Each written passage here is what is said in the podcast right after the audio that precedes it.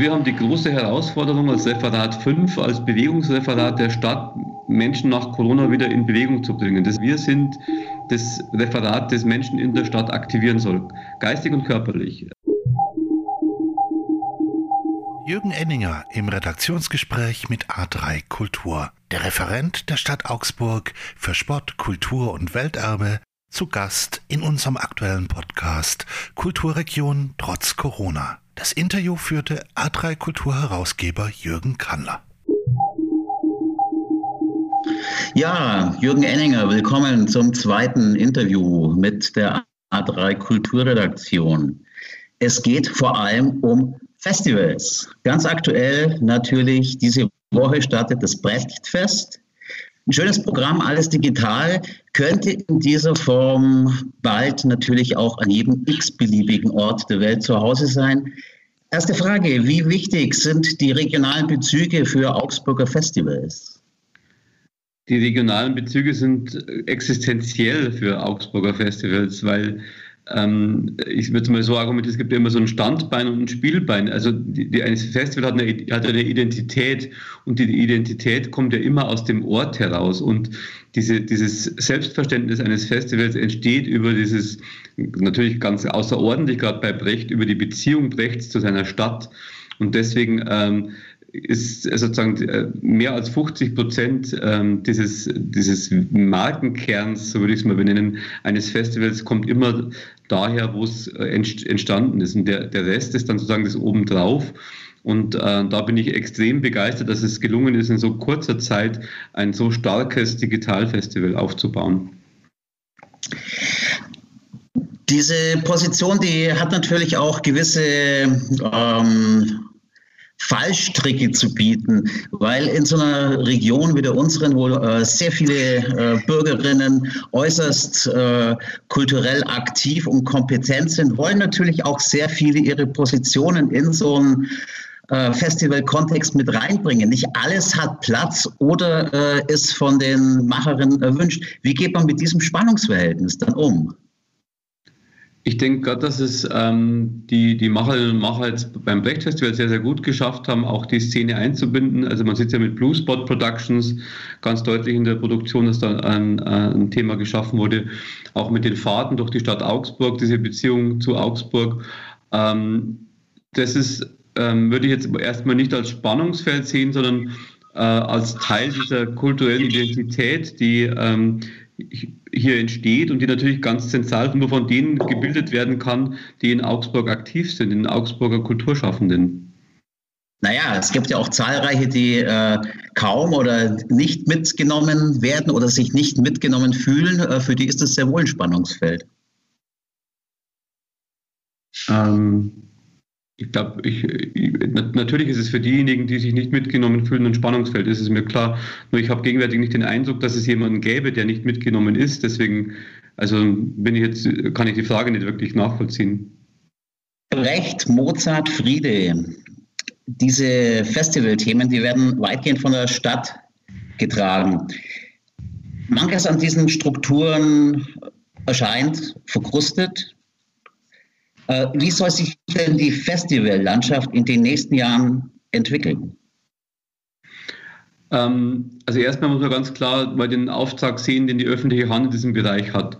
Für mich ist es ganz klar, das ist ein subsidiärer Auftrag. Das heißt, wir können nur, sollten nur die Sachen wahrnehmen, die sich in der, in der Szene, in der, ähm, in, oder in der Festivalwirtschaft, würde ich mal nennen, äh, nicht entwickeln. Ähm, also ganz klar, es ist ein subsidiärer Auftrag. In der Weiterentwicklung ist es so, wir haben ja jetzt einerseits äh, die Studie zur äh, Musikökonomie, zum Ökosystem der Musik in Auftrag gegeben. Das bildet natürlich nur einen Teil ab.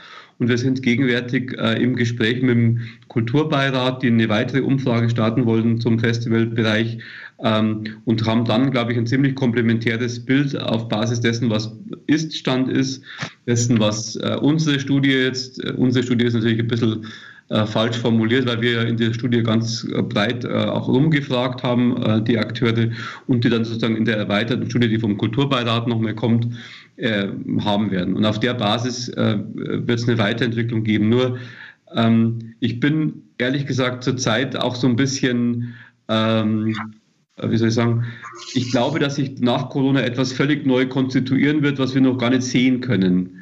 Ähm, ich glaube, Dinge werden unwichtiger, die vorher wichtig waren, und Dinge werden wichtiger, die vorher unwichtig waren.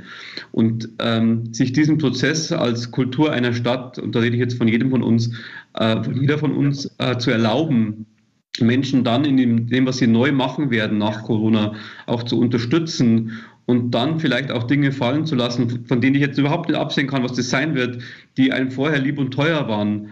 Ähm, das, glaube ich, wird ein Prozess sein, den wir unserer Stadt erlauben müssen, weil wir dann sehen werden, dass möglicherweise was sehr Neues entstehen kann, was dann wieder äh, Neues, also äh, sozusagen äh, identitätsstiftend für die Stadt sein wird. Und diesem Prozess würde ich sehr offen begegnen. Ähm, das will ich einfach nur noch mal formulieren, weil ich glaube tatsächlich, wir können noch in keiner Weise abschätzen, was danach passieren wird. Also demnach steht tatsächlich alles, jede Institution, jedes Thema auf dem Prüfstand. Ich glaube, dass wir alle hinterfragt sind von dieser Krise. Also ich will es einfach bewusst auch so formulieren. Ich glaube, dass wir alle ähm, uns fragen müssen, wie wird Kultur in der Stadt nach Corona ausschauen? Ähm, was nicht heißt, dass jetzt sozusagen das, äh, das Unterste zuvorderst gekehrt wird. Also versteht es jetzt bitte nicht sozusagen als, als Angriff auf das, was bisher passiert ist. So will ich es überhaupt nicht verstanden wissen. Ich will nur uns sensibel machen für das, was neu entstehen kann, weil wir wissen ja zum Beispiel, das Augsburger Friedensfest ist ja so ein klassisches Beispiel.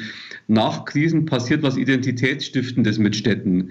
Da findet sich die Stadtgesellschaft zusammen und sagt, wir feiern, dass etwas vorbei ist. Wir, wir wollen das bewusst begehen und, und feiern. Und ich glaube, da müssen wir mit sehr offenem Ohr und sehr offenem äh, Gespür dafür durch die Stadt gehen, sagen, was entsteht denn da und wie können wir das als Kulturverwaltung positiv begleiten und nicht, ähm, nicht immer alles festhalten, was man vielleicht nicht mehr festhalten muss. Jetzt hast du ja vorhin auch äh, betont, dass die Stadt äh, in erster Linie die Aufgabe hat, für äh, Dinge programmatisch zu sorgen, die eben andersweitig sich nicht äh, entwickeln können.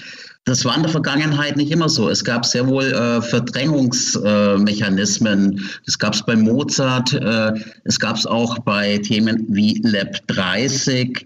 Ähm, in diesem Bereich wird generell eine neue Art des Denkens Einzug halten im Festivalbereich ich denke, würde das schon mal so postulieren wollen, ganz ehrlich, äh, weil mir sehr, sehr wichtig ist, ja, Menschen zu motivieren in, in, dem, was sie machen wollen. Mhm. Das heißt, wir werden sehr genau schauen, was ähm, da ist, wie wir das unterstützen können. Und das hat natürlich dann für uns auch eine gewisse äh, Vorrangigkeit in der weiteren Bearbeitung. Also ich bin ein großer Fan davon, Ideen in der Stadt, äh, die sich aus der Bürgerinnenschaft äh, entwickeln, konstruktiv zu begleiten und nicht etwas top-down aufzupflanzen. Ja. Das, ähm, das meine ich auch übrigens mit dem Thema Identität nach Corona. Ähm, da wird etwas entstehen und lasst uns das doch zulassen, was da entstehen wird. Ja, das ist eigentlich der Appell. Also jetzt weniger dieses Negative, ja, was, was lassen wir das fallen, was entsteht, sondern eher das Positive. Lasst uns doch beobachten, was entstehen wird und lasst uns das positiv begleiten und ermutigen, damit wir gemeinsam auf diesem Neuen wieder äh, aufbauen können und Kultur weiterentwickeln können als neuen Teil einer neuen Identität dieser Stadt. Das, glaube ich, ist ähm, so, ein, so, ein, Appell, den ich einfach habe und der sich natürlich auch auf die Festivallandschaft bezieht, weil gerade ähm, in der Festivallandschaft reagiert die Stadtbevölkerung ja sehr sensibel häufig, das sieht man ja zum Beispiel am Friedensfest, auf das, was ähm, äh, die Identität einer Stadt ausmacht, was dieses äh, Miteinander äh, definiert. Und ich glaube, da werden wir äh, Initiativen erleben, die wir dann einfach auch nochmal, äh, wo wir die, die Möglichkeiten haben sollten, die positiv zu begleiten. Ja. Gehen wir nochmal äh, einen kleinen Schritt zurück zu den äh, großen Festivalthemen. Es gibt äh, mindestens drei große Themen, eben Brecht, Mozart, Friede. Und es gibt drei Konzepte äh, der Stadt, wie man diese Themen bespielt, wie man mit diesen Themen organisatorisch umgeht. So hat Brecht zum Beispiel ein eigenes Büro und externe Leiter, die zwischen ein und drei Jahren Verträge kriegen, um äh, das Festival umzusetzen. Allerdings fehlt äh, der Bezug zur hiesigen, zum Beispiel zum Literaturbetrieb, zu vielen Theaterbereichen, aber auch zu Themen wie Brechthaus oder den äh, sogenannten Brecht-Freundinnen oder den Brecht-Arbeitskreisen. Mozart äh, hingegen äh, der eben auch ein eigenes Büro hier in der Stadt sein eigen nennt, äh, von diesem Büro aus wird auch das Festival gemacht. Und äh, der ähm, äh, Simon Pickel, der Leiter des Büros, äh, wird dann nach diesem Festival oft eigentlich zu erschöpft, um die anderen Aufgaben, die das Büro hat, äh, nämlich für eine Vernetzung der regionalen Klassikbereiche auch zu sorgen, um diese äh, wahrzunehmen. Also hier konkurrieren ja auch zwei Ideen von, einem, äh, von der Festivalidee. Ganz zu schweigen vom Friedensfest, das äh, ja jetzt zum Beispiel auch nicht mehr unter Kultur, sondern äh, unter äh, Stabstelle OB fällt. Ähm, da müssen doch Ideen in der äh, politischen Verwaltung auch da sein, welche Strukturen sich jetzt bewährt haben und welche nicht. Auf was würdest du denn setzen? Also erstens mal ist, glaube ich, muss man bei der Festivallogik auch ein Stück weit verstehen, dass Festivals von Menschen gemacht werden mit starken kulturellen Identitäten. Das heißt, Menschen, die auch sehr stark ihre Idee vom Festival prägen. Also du hast gerade Simon Pickel genannt, der hat natürlich sozusagen ganz klare Vorstellung von dem, was ähm, gemacht wird. Wir haben äh, auch mit, mit Jürgen Kuttner jemanden, ähm, der, der sozusagen dieses, dieses Brechtfest gerade sehr, sehr stark prägt. Und ich glaube, das muss man auch mal zulassen können. Das ist mal so das Erste, dieses, ähm, dieses, äh, das in, der, in eine Schärfung passiert. Das Zweite ist natürlich, und das ist außerordentlich wichtig, und das sprichst du völlig zu Recht an, äh, welche Wechselwirkungen entfalten Festivals in die Stadt hinein. Und da ist es zum Beispiel jetzt mit dem Augsburger Mozartfest gerade aktuell gelungen, das Mozartfestle zu, zu kreieren, jetzt äh, gerade aktuell, wo eben auch lokale Klassikszene eingebunden wird und das auch nochmal sozusagen stärker in die Stadt hineinwirkt. Also ich glaube, diese, diese Frage, die du formulierst, ist absolut richtig. Wir müssen immer darauf achten, dass äh, eine Wechselwirkung mit der Stadt übers Festival entsteht und mit den Kulturschaffenden in der Stadt und dass andererseits aber auch ein Festival Identität entfalten kann. Und dieses Identitätentfalten passiert auch, auch über prägende Persönlichkeiten, die nochmal ihr ganz eigenes Profil mitbringen. Und das, glaube ich, ist schon auch wichtig, dieses Wechselspiel, das du als Balanceakt äh, sehr gut beschrieben hast zwischen Partizipation der Kunstschaffenden, Partizipation der Stadtbevölkerung, aber auch äh, prägendes Bild der Festivalleitung in Einklang zu bringen. Und ich habe das Gefühl, dass die Balance manchmal so in die eine oder andere Richtung ausschlägt. Das ist den Persönlichkeiten geschuldet, aber dass sehr wohl immer was Positives dabei rausgekommen ist bislang. Ähm, meine meine Herangehensweise, das habe ich auch vorher genannt, ist tatsächlich diese sehr subsidiäre, also da zu gucken, wie kann man Kulturschaffende, Kunstschaffende in der Stadt ermutigen, äh, da dann teilzuhaben an den, an den Festivalprogrammen und gleichzeitig natürlich auch die Wirkung in die Stadt hinein auch besser zu entfalten. Ja, aber ähm, die Frage äh, ging ja auch in die Richtung, äh, die Stadt äh, hat drei Festival- und äh, Themenbüros im Prinzip äh, die letzten Jahre ausgebildet, die im Prinzip äh, äh drei unterschiedliche Wege gehen. Welcher ähm, ist denn jetzt eigentlich ein Weg, den du als äh, Referent für mehr zukunftsträchtig hast als die anderen? Ähm, dass man in einer Stadt mit 300.000 Einwohnern unterschiedliche Wege geht, das ist, glaube ich, das Normalste von der Welt. Also, dass auch die Kultur in verschiedene Richtungen geht, das halte ich für eine Bereicherung in, in der Kulturlandschaft, nicht für eine Einschränkung. Ich habe eine klare äh, Perspektive auf Dinge, das heißt Einbeziehung der lokalen Künstlerinnenschaft mhm. und äh, Wirkung auf die Stadtbevölkerung hin, Aktivierung der Stadtbevölkerung. Jetzt gerade in Corona ist das ein ganz zentrales Thema und das ist sozusagen mein der Rahmen, in dem ich agieren will. Ähm, ich, ich, ich, sehe in allen drei Festivals, die du beschrieben hast, einen klaren Mehrwert in, in alle Richtungen, die ich vorher vorgegeben habe, mit vielleicht unterschiedlichen Konnotationen, sie jetzt aber kein grundsätzlich konterkarieren meiner Agenda in dem, in dem Kontext und würde natürlich bei den, sage ich mal, bei den Feinjustierungen, die anstehen, immer im, im Sinne dieser Schwerpunktsetzungen agieren. Mhm. Du hast vorhin erwähnt, dass es äh dass momentan zwei Umfragen, zwei Studien auch zum Festival, äh, zur Festivallandschaft unserer Stadt geplant sind, zum Teil auch schon äh, in Arbeit. Ähm, welche Vorbereitungen ähm, haben deine Teams sonst noch im Auge, wenn es darum geht, äh, den Beteiligungsprozess äh, Festivallandschaft äh, in Schwung zu bringen?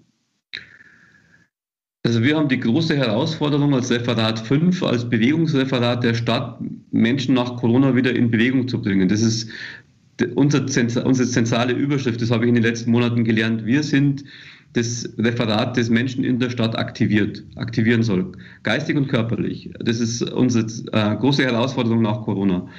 Und ähm, jetzt in der ersten Phase, wir haben sozusagen uns jetzt fünf Phasen vorgenommen der Aktivierung, ähm, die sich nicht zeitlich hintereinander lagern, sondern die einfach dieses Thema ein bisschen strukturieren sollen. Was passiert denn möglicherweise? Und da ist das erste so eine Aufwärmphase, wo wir versuchen, im Sport wie in der Kultur Menschen wieder zu aktivieren über dann noch digitale ähm, Keynotes, also einfach äh, ermutigende äh, Schlüsselthemen zum Thema Kultur nach Corona, aber auch dann ähm, uns nochmal die Festivallandschaft anzuschauen, zu gucken, ähm, wie kann man denn zum Beispiel das Thema Welterbe besser in die, in die Festivallandschaft integrieren. Das wird so ein ganz großes Thema sein. Ähm, wir haben dazu auch schon Ideen, äh, wie man äh, ähm, zu einem, ich sage jetzt mal, Arbeitstitel Wasserfest äh, bauen kann. Ja. Ähm, auch das mag man äh, dann nicht, nicht weiterentwickeln wollen, weil was anderes auf die Agenda kommt. Ähm, ich bin da gegenwärtig noch sehr offen. Ähm, aber wir haben eben die erste Studie, die sehr, sehr bald Ergebnisse liefern wird. Diese erste Studie kommt ähm, von der Initiative Musik über die beteiligten Städte habe ich ja, glaube ich, im ersten Interview mhm. auch schon mal vorgestellt. Und die zweite Studie ist ähm, erst der, im Anfangsstadium, da wird erst eine Studie in Architektur geschrieben, äh, vom, eben von, vom Festivalausschuss des Kulturbeirats. Und ähm, ich rechne allerdings damit, dass die Veränderungen, die ich muss es immer wieder, es ist immer witzig, wenn man an etwas arbeitet und im, im selben Atemzug das schon wieder in Frage stellen muss, was man gerade an Ergebnissen präsentieren will, ja. Aber ich rechne damit tatsächlich, dass das, was wir dann präsentiert bekommen nach Abschluss der Studie, sofort wieder durch den dann tatsächlichen Status in Frage gestellt wird. Also dieses sich ständig in, in Frage stellen ist, glaube ich, fast schon die Überschrift unserer Zeit. Ähm, und ähm, ja, die große Herausforderung. Etwas, was man einen Tag lang für richtig hält, am nächsten Tag wieder äh, hin zu hinterfragen. Ja, ein Bewegungsreferat muss das wohl leisten können. Absolut. Ähm. Touché, ja. Also es geht in, in der ersten Phase geht es um eine Warm-up-Phase, habe ich gesagt. Die zweite Phase ist eben diese Kampagnenphase, Augsburg bewegt. Dann haben, wollen wir natürlich nochmal in der, in der Partizipation gehen, also sprich das, was ich ähm, vorher genannt habe, diese sehr, sehr guten Planungen, die es ja vorher gab ähm, beim ähm, Museumsentwicklungsplan, beim Sport- und Bäderentwicklungsplan, ähm, nochmal zu, zu schärfen, eben nach Corona zu gucken, ist das, was vorher wichtig war, auch immer noch wichtig, nicht um alles grundsätzlich in Frage zu stellen, sondern einfach nochmal eine Sicherheit zu bekommen. Dann geht es um eine Eventphase, wo wir auch nochmal gucken werden, was ist ähm, an großen Events, da gehört natürlich zum Beispiel das Gaswerk-Festival dazu, äh, wir denken gerade so Richtung Welterbe-Marathon, äh, aber das ist etwas, was noch in der, auch noch ein Arbeitstitel ist. Und natürlich geht es um, bei den Langzeitideen um eine Verstetigung bestimmter Festivals und auch um Anreize für Zwischennutzungen in Stadtteilen und der Innenstadt, ähm, aber auch ein gewisses Fundraising, ähm, damit Kultur nach Corona auch noch immer gut dastehen kann. Das nur so als kurzer Einblick. Das ist tatsächlich noch in, das, in der großen Rohfassung. Das muss auch noch sehr viele Abstimmungsschleifen nehmen und es ist vor allen Dingen offen für Impulse. Also es ist nicht so, dass es jetzt ein, ein festgesetztes Programm ist, das man abarbeitet, sondern es ist etwas, was äh, jetzt noch äh, weiter geschärft wird und was auch immer mehr Beteiligungsschleifen jetzt nimmt. Die äh Beteiligungsprozesse der letzten Jahre, also es gab ja den Klassikbereich, den Theaterbereich, äh, der Museumsbereich wurde äh, untersucht. Diese Abläufe, die standen ja zum Teil auch äh, sehr, sehr stark in der Kritik der Bürgerinnen, aber auch von Seiten äh, städtischer Mitarbeiterinnen, ähm, die sich zum Beispiel auch in offenen Briefen äh, über die Art und Weise äh, der Struktur dieses Be Beteiligungsprozesses da ausgelassen haben. Wohl zu Recht, wie ich noch meine. Was sollte eine Kommune daraus lernen? Ähm, da müsste ich jetzt die Kritik genauer kennen, ehrlich gesagt. Also wenn du mir sagst, um was es da im, Kern ging, dann kann ich vielleicht die, die, das Lernen der, der Kommune genauer beschreiben. Also äh, dieser ähm, offene Brief, der ist mit Sicherheit äh, bei euch auch noch irgendwo äh, aufzutreiben. Das ist der Brief äh, von Mitarbeiterinnen äh, von den Kunstsammlungen. Und es ging äh, um die Art und Weise, wie im Prinzip ohne die Struktur der Mitarbeiterinnen des Hauses äh, richtig ins Boot zu holen, so ein ähm, Beteiligungsprozess organisiert wurde.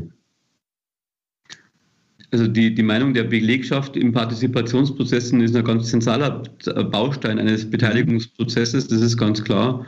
Und ähm, wenn das nicht einbezogen wurde, müsste man da auf jeden Fall nochmal eine Schleife ziehen. Aber tatsächlich ist es so, und ich glaube, das ist das Wichtigste, das ist fast für mich jetzt noch wichtiger als, ähm, ähm, als dieser Brief, der natürlich auch wichtig ist, ist das Thema Menschen zu fragen, die eben nicht, ähm, also die, die sogenannte Nichtbesucherbefragung, die Nichtbesucherinnenbefragung, also die, die nicht kommen zu fragen, was wollen sie denn, was erwarten sie denn von den Einrichtungen, die wir weiterentwickeln wollen.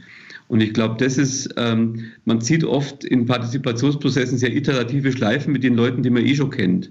Ich glaube, wir müssen äh, gerade in diesen Beteiligungsprozessen versuchen, sehr engagiert versuchen, Menschen zu beteiligen, die eben mit den Einrichtungen, die wir weiterentwickeln wollen, bisher nicht in Berührung gekommen sind.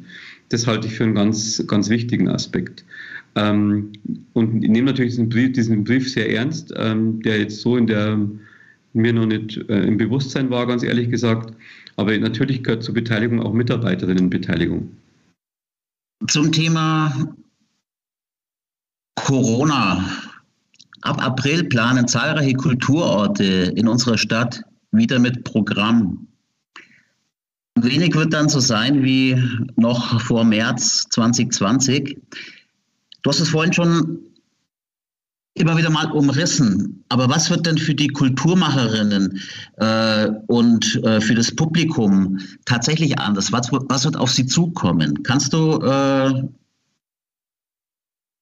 wie ist deine Einschätzung? Ja, also ich fand ehrlich gesagt, das ermutigendste Signal fand ich diesen Phasenplan der drei Phasen der Öffnung des, der Kultusministerkonferenz, mhm. die zum ersten Mal beschrieben haben, wie eine Öffnung ausschauen kann mit diesen 200 äh, Besuchern, 500 Besuchern und völliger Öffnung, also diese, diese Abläufe, weil das uns eine Planungssicherheit gibt, ähm, die wir dann wiederum an die Akteure der Kultur weitergeben können, sagen können, wenn ihr euch an Öffnungen orientiert, schaut euch doch diesen Plan an, weil sehr wahrscheinlich, man kann ja immer nur sagen, sehr wahrscheinlich, weil man ja in die Glaskugel nicht gucken kann, wird so ablaufen. Also man hat ja gemerkt, die Öffnung der Museen zusammen mit dem Einzelhandel ist etwas, was jetzt zum ersten Mal von der KMK ganz klar formuliert wurde, was auch endlich mal in der Politik Niederschlag gefunden hat ähm, auf Landes- und Bundesebene und wo ich sagen würde, da ist eine klare Perspektive im nächsten Schritt, dass wenn der Einzelhandel öffnet, auch die Museen wieder öffnen dürfen und eine Gleichbehandlung stattfindet. Ähm, das ist so für mich so die hygienetechnische Maßgabe zurzeit. Ich würde fast schon sagen, so ein internes kleines Dogma, mit dem wir arbeiten, weil wir natürlich äh, sehnsüchtig nach, nach Rahmenbedingungen suchen, äh, nach denen wir eine Öffnung vorantreiben können und wollen. Und da ist das schon mal so ein erstes, erster kleiner Lichtblick am Horizont. Es kann auch sein, dass es sich äh, überschlägt, dass es relativ schnell geht. Es kann auch passieren. Es kann auch sein, dass äh, die äh, Bevölkerung zu der Idee kommt, man könnte wie in Israel die Menschen, die geimpft sind, zuerst an Kulturprogrammen teilhaben lassen oder an Sportprogrammen teilhaben lassen. Ähm, das wird sicherlich noch eine Diskussion hier geben, vermute ich. Aber äh, im, Grunde ähm, ist alles, was Öffnung ist, erstmal gut, weil es die Menschen wieder zu dem führt, was sie, was sie wollen, in, in, miteinander in Kontakt mit der Kultur und mit dem Sport in Kontakt und damit die Stadt wieder in Bewegung. Also ich denke auch, dass sich da die letzten Wochen äh, am Horizont der Diskussionen einiges ergeben hat, was tatsächlich etwas zuversichtlicher stimmt. Mhm. Auch die Überlegung, äh, dass äh, geimpfte Personen ähm, nicht einen äh, privilegierten, aber vielleicht einen äh, einfacheren Zugang zu verschiedenen äh, Institutionen äh, haben sollen, wenn man das eben koppelt mit den äh, Optionen, die eben so ein äh, verfügbarer Schnelltest bietet, ne? weil diese Gruppe äh, ist ja automatisch dann im Prinzip äh, Schnelltest frei. Ne? Also die haben wir dann schon quasi diesen äh, Test über die äh, Impfungen in sich. Da ist tatsächlich äh, Bewegung drin. Trotzdem ist es so, dass die regionale Politik nicht nur bei uns Entscheidungen, äh, die in erster Linie ja doch auf Bundes- und Landesebene gemacht werden, immer nur hinnimmt. Diskussionen, wie wir es jetzt auch führen, äh, finden kaum statt und äh, schon gar nicht im kulturellen Kontext.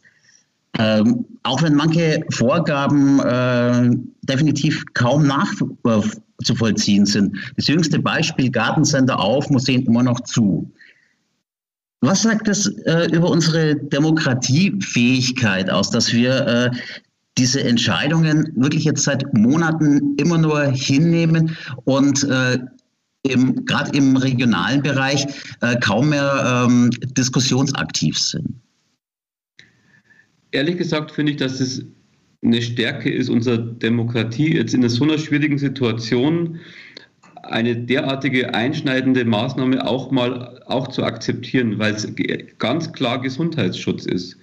Mit jeder dieser Maßnahmen schützen wir vor allen Dingen ähm, die ältere Bevölkerung vor ja, vor dem vorzeitigen Tod, ganz klar. Und deswegen ist es wichtig, dass wir das Thema so weiterentwickeln.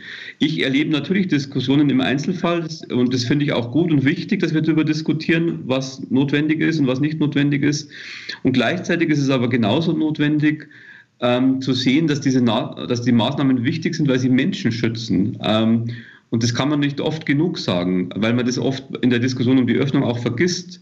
Und erst wenn dieser Schutz sichergestellt ist, und das finde ich die zentrale Leistung, dass sich die Gesellschaft gemeinsam committet, diesen Schutz in dieser unglaublich schwierigen Zeit sicherzustellen, dann kann man über Öffnung diskutieren. Das halte ich äh, für den wichtigsten ersten Schritt. Und ich halte es für eine, für eine große Leistung dieser solidarischen Gesellschaft, auch bei allen Diskussionen, das gemeinsam durchzuhalten. Das ist eine Stärke dieser Demokratie und keine Schwäche meiner Ansicht nach. Das muss man, muss man auch ganz klar sehen. Ähm, dass das in unseren Prozess der Meinungsbildung, dass ähm, es nicht so ist, das, man, das, merkt man ja an den USA, gibt da mal ein ganz einfaches Beispiel. Ein guter Freund von mir, der ist Professor in St. Louis, der hat gesagt, ähm, jetzt noch eben unter Trumps Regentschaft war es so, dass es keine Einheitlichkeit gab in den, in den Hygienevorschriften. Das heißt, der eine Händler hat eine Maske getragen, der andere hat keine Maske getragen. Und wenn du selber eine Maske getragen hast, warst du der demokratische Anhänger der Demokratischen Partei.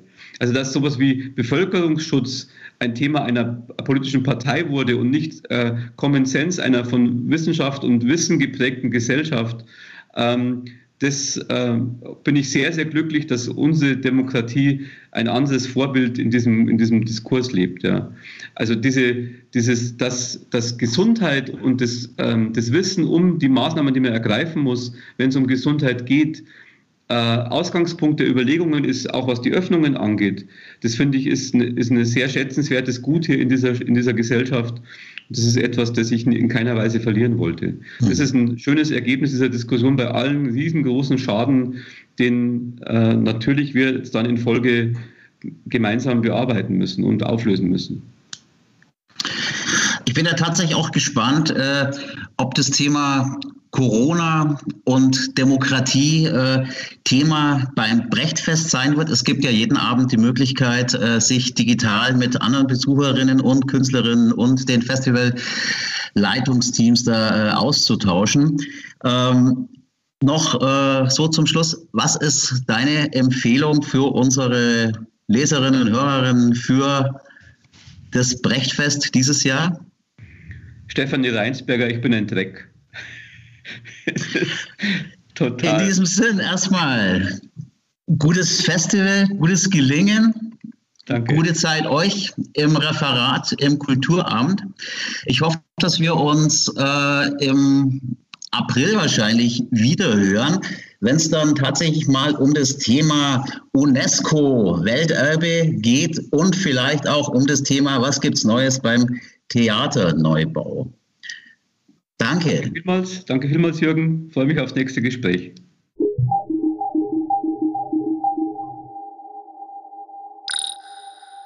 Kulturregion trotz Corona. Eine Podcast-Reihe von A3 Kultur. Schnitt und Postproduktion Martin Schmidt. Redaktionsleitung Jürgen Kandler. Intro und Outro gesprochen von Martin Schmidt. Eine Produktion von Studio ATV 2021. Thank you.